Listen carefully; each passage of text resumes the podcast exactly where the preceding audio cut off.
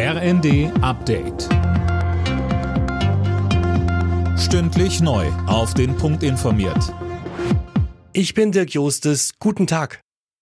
Regierung und Opposition haben sich bei der Generaldebatte im Bundestag einen verbalen Schlagabtausch geliefert. CDU-Chef Merz kritisierte unter anderem die Ukraine-Politik der Ampelkoalition.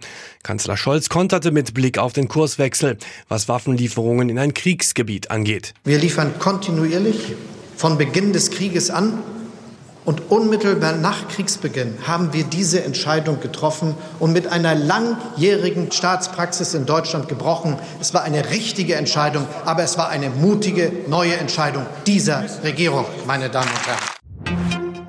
Heute treten verschiedene Maßnahmen der Ampelregierung in Kraft, um die Bürger bei den steigenden Energiekosten zu entlasten. Neben dem 9-Euro-Ticket gibt's unter anderem auch ein Energiegeld und einen Heizkostenzuschuss für Menschen mit geringem Einkommen. Außerdem soll ab heute der viel diskutierte Tankrabatt greifen.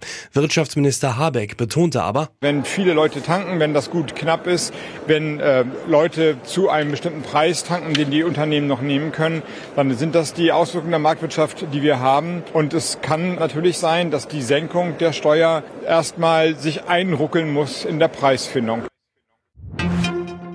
Wie können Hasskommentare im Netz besser strafrechtlich verfolgt werden? Unter anderem darum geht's heute bei der zweitägigen Justizministerkonferenz in Bayern. Hamburgs Justizsenatorin Gallina fordert, einen bundesweit staatlichen Online-Dienst, über den Hasspostings an Behörden gemeldet werden können. Über das Pfingstwochenende brauchen Autofahrer viel Geduld. Der ADAC rechnet auf den Autobahnen mit langen Staus.